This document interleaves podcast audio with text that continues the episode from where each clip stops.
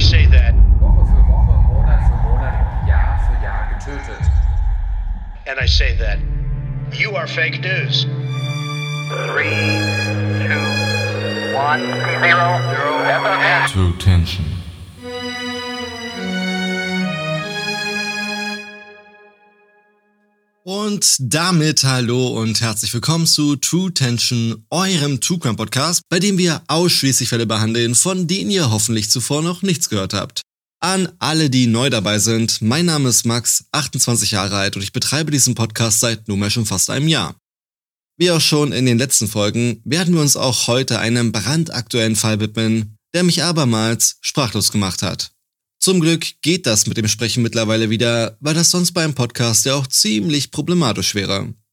Nun schnappt euch ein Heißgetränk eurer Wahl, lehnt euch zurück und reist mit mir gedanklich nach Texas, zurück in das Jahr 2020. Genauer gesagt nach Oak Cliff, einem Stadtteil von Dallas. Dort treffen wir auf James und Jennifer Faith, die mittlerweile seit 15 Jahren glücklich verheiratet sind. James kommt ursprünglich aus Wisconsin, Jennifer ist eine gebürtige Texanerin. James studierte an der University of Wisconsin Informatik und legte dann eine steile Karriere im Bereich der Softwareentwicklung hin. Im Jahr 2020 ist er laut seines LinkedIn-Profils als Director of Shop and Buy and Managed Reservations Products, was auch immer man da so tut, für American Airlines tätig. Er ist ein absoluter Familienmensch und liebt es zu reisen. Jennifer brachte eine Tochter aus einer früheren Beziehung mit in die Ehe, die James dann adoptiert hat.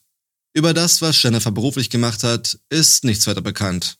Im Oktober 2020 feiern die 49-jährige Jennifer und der 49-jährige James ihren 15. Hochzeitstag, den sie zusammen zu Hause verbringen. Oktober 2020 halt. Viel war da ja nicht möglich. Was uns zum 9. Oktober bringt. Ein Tag nach ihrem Hochzeitstag. Wie an jedem Morgen unternehmen James und Jennifer einen ausgedehnten Spaziergang. Es verspricht ein schöner Tag zu werden, als sie das Haus kurz nach 7.30 Uhr verlassen. Die Sonne ist bereits aufgegangen und strahlt über die beschauliche Nachbarschaft nieder. Jedoch beweisen die Audioaufnahmen einer Überwachungskamera, dass dieses Versprechen nur Minuten später gebrochen wurde. Man hört mehrere Schüsse, gefolgt von Polizei sowie Krankenwagensirenen. Die Einsatzkräfte sehen sich mit einem grausamen Bild konfrontiert. James, der blutüberströmt auf dem Bürgersteig liegt, und Jennifer, die komplett unter Schock steht. Doch was ist passiert? Laut mehreren Zeugenaussagen sowie der Aussage von Jennifer näherte sich ein Mann dem Ehepaar nur wenige Meter von ihrem Haus entfernt. Noch ehe das Paar realisiert, dass hinter ihnen jemand angerannt kommt, holt der Mann eine Waffe hervor und feuert neunmal drauf los. Zweimal verfehlt er sein Ziel, die anderen siebenmal nicht. James Faith wird dreimal in den Kopf, dreimal in die Brust und einmal in die Leiste geschossen. Dann richtet er die Waffe auf Jennifer, bemerkt aber, dass er sein Magazin verschossen hat. Jennifer versucht wegzurennen, jedoch ohne Erfolg. Der Angreifer holt sie schnell wieder ein, fixiert ihre Hände mit Paketband und nimmt Jennifer Schmuck an sich. Aufgescheucht von den Nachbarn lässt er von Jennifer ab und flüchtet vom Tatort. Jennifer überlebt den Angriff, während James noch vor Ort für tot erklärt wird. Alles, was die Polizei über den Angreifer in Erfahrung bringen kann, ist, dass er braune Augen gehabt haben soll und einen schwarzen Nissan-Truck fährt. Der Truck wurde auch von mehreren Überwachungskameras eingefangen, doch leider ist die Qualität einfach zu schlecht, um das Kennzeichen zu erkennen. Einem der Nachbarn gelingt es auch mit seinem Handy noch schnell ein Bild zu machen, bevor er davonfährt, jedoch liefert auch dieses Bild keine Antwort auf die Frage nach dem Kennzeichen. Dennoch ist es äußerst wertvoll für die Ermittler, denn man erkennt deutlich ein weißes Tier auf der Heckscheibe des Trucks. Das Logo der Texas Rangers. Gut, nun fahren sicherlich viele Autos mit solch einem weißen T in den Staaten rum, doch für die Ermittler ist es zumindest ein Anfang. Außerdem hat der Mann wohl eine Maske getragen, gibt Jennifer zu Protokoll. Nicht so eine Maske in Form einer Sturmmaske oder so, wie man sie aus dem Film kennt, sondern so eine, wie wir sie täglich unzählige Male zu Gesicht bekommen. Denn, wie schon gesagt, es ist Oktober 2020. Jennifer sowie die gesamte Nachbarschaft ist wie betäubt nach dieser schrecklichen Tat. Einfach niemand kann sich vorstellen, wie ein Mensch so weit gehen kann und das nur um so ein bisschen Schmuck zu erbeuten. In den Wochen darauf gibt Jennifer auch mehrere Interviews, in denen sie herzzerreißende Geschichten über James und sich selbst preisgibt. In denen sie Familienbilder zeigt und Lobeshymnen auf ihren verstorbenen Mann zum Besten gibt. An diesem Tag wurde ihr einfach alles genommen, sagt sie. Ihren Ehemann sowie auch ihren besten Freund. Zwei Monate vergehen und noch immer läuft der Täter frei rum. Die Nachbarn, die natürlich Angst davor haben, dass ihnen sowas auch passieren kann, gründen eine GoFundMe-Page, um Spenden für Jennifer zu sammeln, die nun ohne das Einkommen ihres Mannes irgendwie zurechtkommen muss. In kürzester Zeit werden dabei über 60.000 Dollar gesammelt.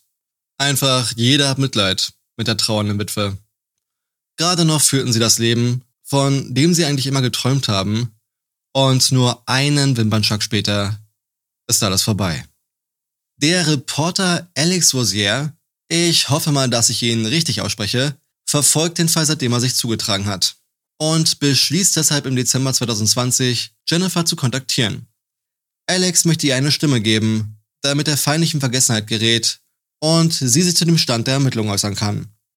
Jennifer stimmt dem Interview zu. 45 Minuten lang unterhalten sich Alex und Jennifer bei ihr zu Hause.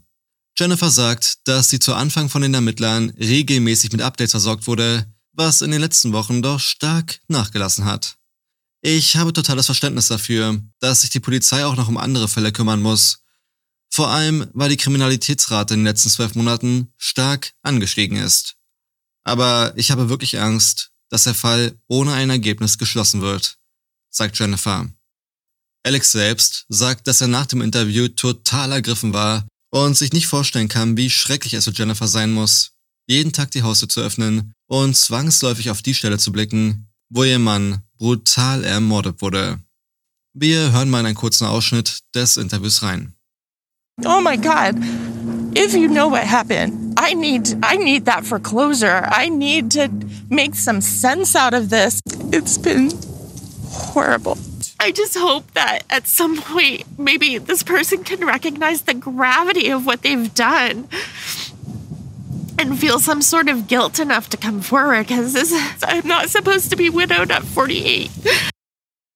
Oh mein Gott, falls irgendjemand weiß, was passiert ist, ich muss es unbedingt wissen. Ich brauche Antworten, um irgendeinen Sinn dahinter zu finden. Es ist einfach schrecklich. Ich hoffe, irgendwann bemerkt die Person, welche schwere Auswirkungen ihre Taten nach sich ziehen und sich schuldig genug fühlt, um sich zu stellen. Doch der Killer stellt sich nicht. Dafür wird er dann gestellt.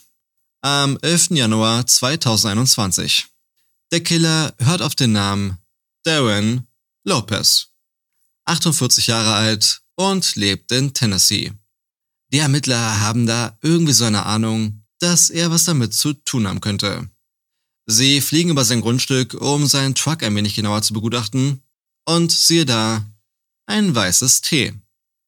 Als Darren dann verhaftet wird, hat er das Tier bereits entfernt, jedoch sieht man auch ganz deutlich die Umrisse des Aufklebers. Er hat bezüglich des Aufklebers ein paar Wochen zuvor eine Nachricht erhalten. Ich bin heute Morgen ein klein wenig panisch aufgewacht. Irgendwas sagt mir, dass du den Sticker an deiner Heckscheibe entfernen solltest. Es mag übertrieben erscheinen, aber ich würde mich um einiges besser fühlen, wenn du den Sticker entfernst und die Heckscheibe dann gründlich reinigen würdest. Ich meine, dass da irgendwie mehr dahinter steckt als so ein maßlos übertriebener Raubüberfall, war euch sicherlich schon allen klar. Denn warum sollte jemand wahllos neunmal auf jemanden schießen, wobei auch noch einer der Schüsse zwischen die Beine geht? Sowas machen die nicht einmal einen Film.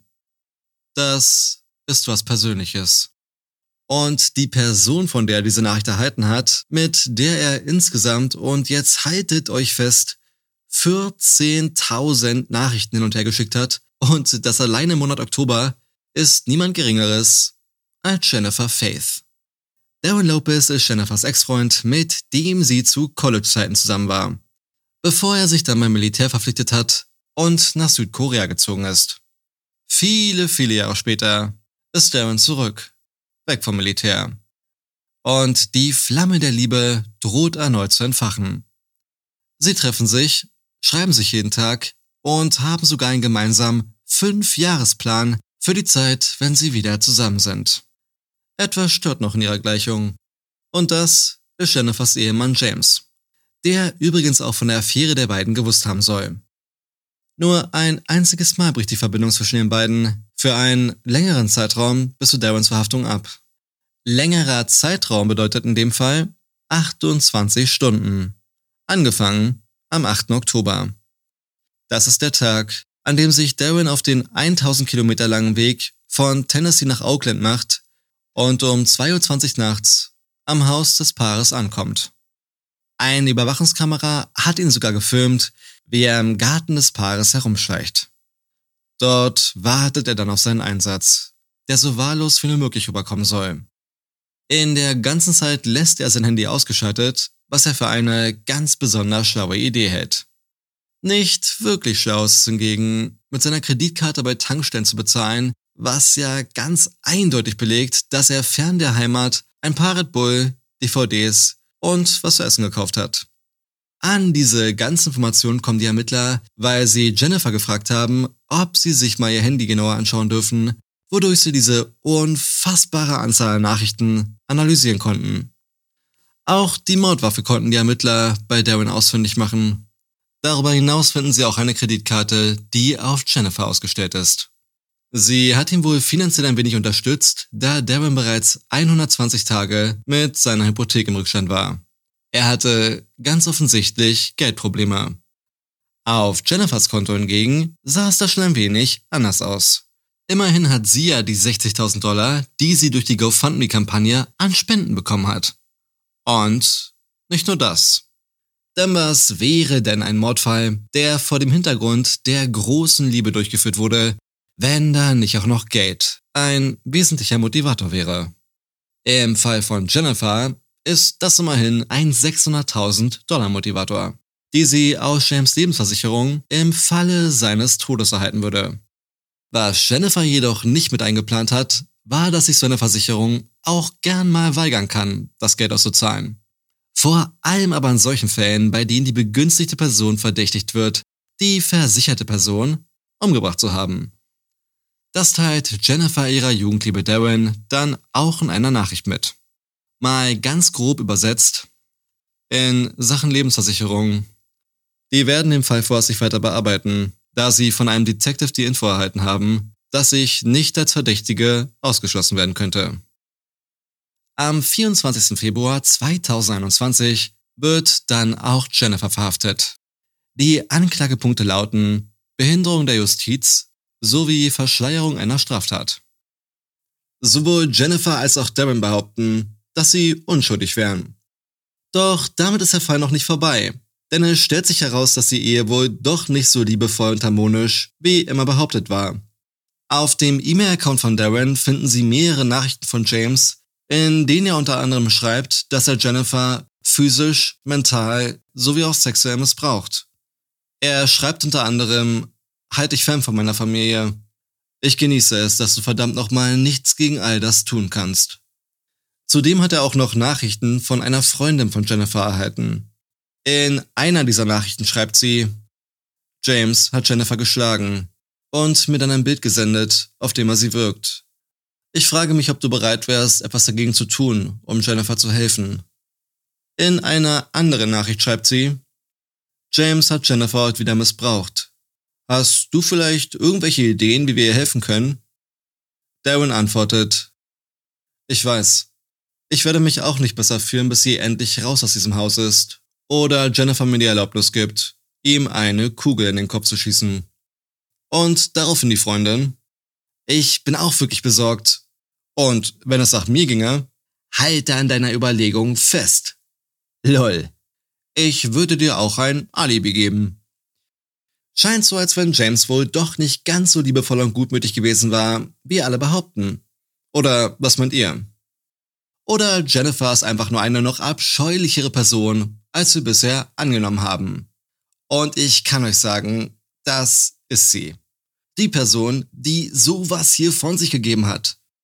It's been horrible. Eine Person, die eine wirklich preisverdächtige schauspielerische Leis- Leistung, Leistung dargeboten hat. eine, eine Person, die eine wirklich preisverdächtige schauspielerische Leistung dargeboten hat. Diese Person hat bereits im April 2020, also ein halbes Jahr vor dem Mord, zwei Fake-E-Mail-Accounts eingerichtet. Den einen im Namen ihres Ehemanns James und den anderen im Namen einer Freundin. Sozusagen als Backup, um nochmal deutlich zu machen, mit was für einem Tyrann sie unter einem Dach leben muss.